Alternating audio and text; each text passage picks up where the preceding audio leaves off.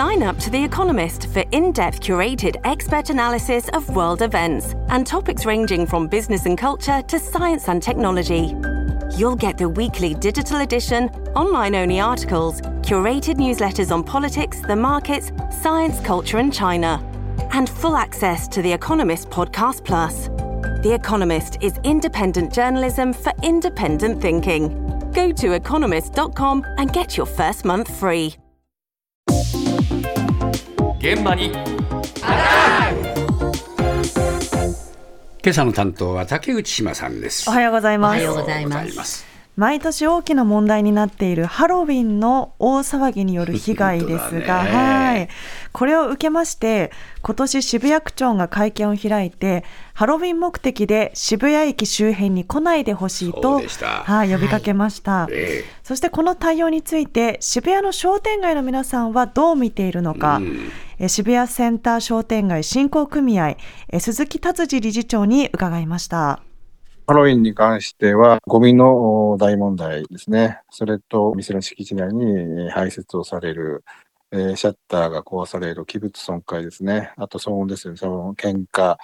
まあ、要するにいろんな様々な被害が、このハロウィンの時期には必ず起きてしまっているという状況です。行政に関しては、あの、本当に一生懸命対応、対策を練って計画されている状況ですので、ハロウィン目的で、えー来ないでくれというふうなアナウンスをしても、まあ、コロナが5類になりまして、まあ、あと外国人の入国緩和が行われましたから、相当の外国人の方が入っていらっしゃっているので、まあ、コロナ前以上に人が増えるんじゃないかという懸念がありますので、当然そういうアナウンス自体は、まあ、あの、発信するっていうことはもう当然のことだと思いますが、来ないでくれと言っても来るっていうのはもう確実だと思いますね。そうか、はい。来ちゃうという話来ちゃうと、はい、おっしゃってるんですが、あの区長は韓国のイテウォンで起きた、はい、あの群衆事故も心配していますがね。商店街にとってはとにかくもうトラブルだらけで踏んだり蹴ったりだとええ。いうことなんですね。で、騒音やゴミ問題など長年にわたり必ず起きているとうん。いうことなんです。ええ。で区が呼びかけを行ったり、あとは区の条例でハロウィンの期間、18時以降の路上飲酒を禁止にするなど、うん。まあ、様々働きかけは行っているそうですが、え鈴木さん曰く外国の方も増えてきているので、ええ。まあ、どれだけ呼びかけを行ったとしても、今年はコロナ前より人が多くなるのではないかと懸念しているということです。えはい。で実は渋谷区観光協会のえー代表の金山さんにも伺ったんですが、ええ。この呼びかけ毎年行っているそうで協会としても2016年からメッセージ発信していますがなかなか声が届かず苦しいと、はい、おっしゃっていました、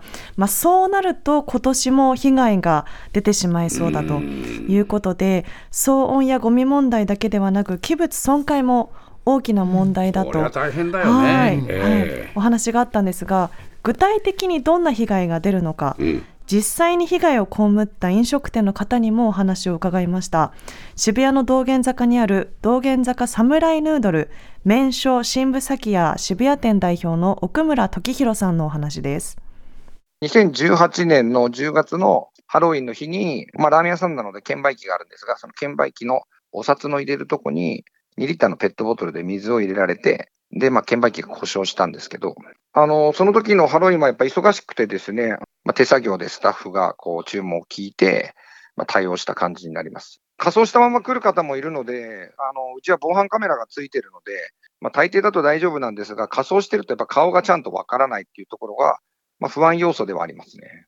券売機の賠償はしていただきました、本人に。まあ警察に届け出出したんですけど、その、ちょうど前でこう騒いでて、券売機に水を入れる動画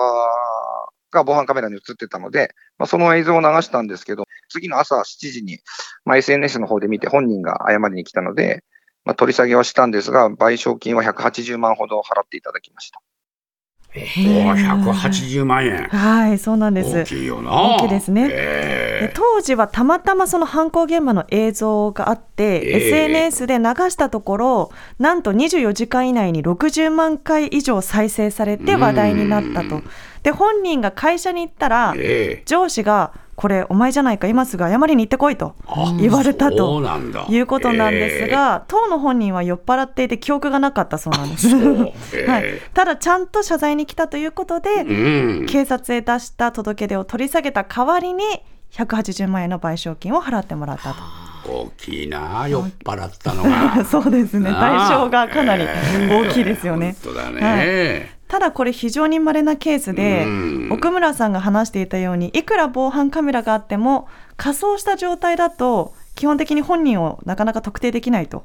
いうのがはい、ハロウィンならではの問題で難しいということそうでですか、はい、で鈴木さんと同じく奥村さんもこの渋谷区の呼びかけや働きかけの努力は評価しているものの、うん、まあ、一度被害に遭ってますから今年も安心できないというふうにおっしゃってました。そうね、うん。ええ。ただいろいろ大変そうですが人が多く集まるということで商店街や飲食店にとって、まあ、稼ぐチャンスではあるかもしれないと。ええ。多少なりともメリットもあるのではないかと思ってそのあたりも伺いました。再び鈴木理事長のお話です。まあ、特に31日では、もうお店を早く閉めなければならないっていう状態がもう何年も続いていると。午後もう6時ぐらいにはもう店舗を閉めると。それに伴って一般のお客様がセンター街に来れない状態ですね。商売が成り立たない状態。あの、多くの店舗の方からそういう声聞きますし、もうとにかくメリットは一つもないし、本当にもう勘弁してくれっていうことですよね。とにかくこの主催者のいない人の集まりなんで、その開催するとか中止っていうその言葉がないんですね。だから、主催者がいれば中止とかそういうのがあるんですけど、主催者のいない状態での人が集まってくる状態ですから、ここをどういうふうに関わっていくかっていう、向き合っていくかっていう、大変最大の問題が、もうちょっと何年か続いてるんですけど、本当にちょっと思いとどまっていただきたいっていうのが強い思いであります。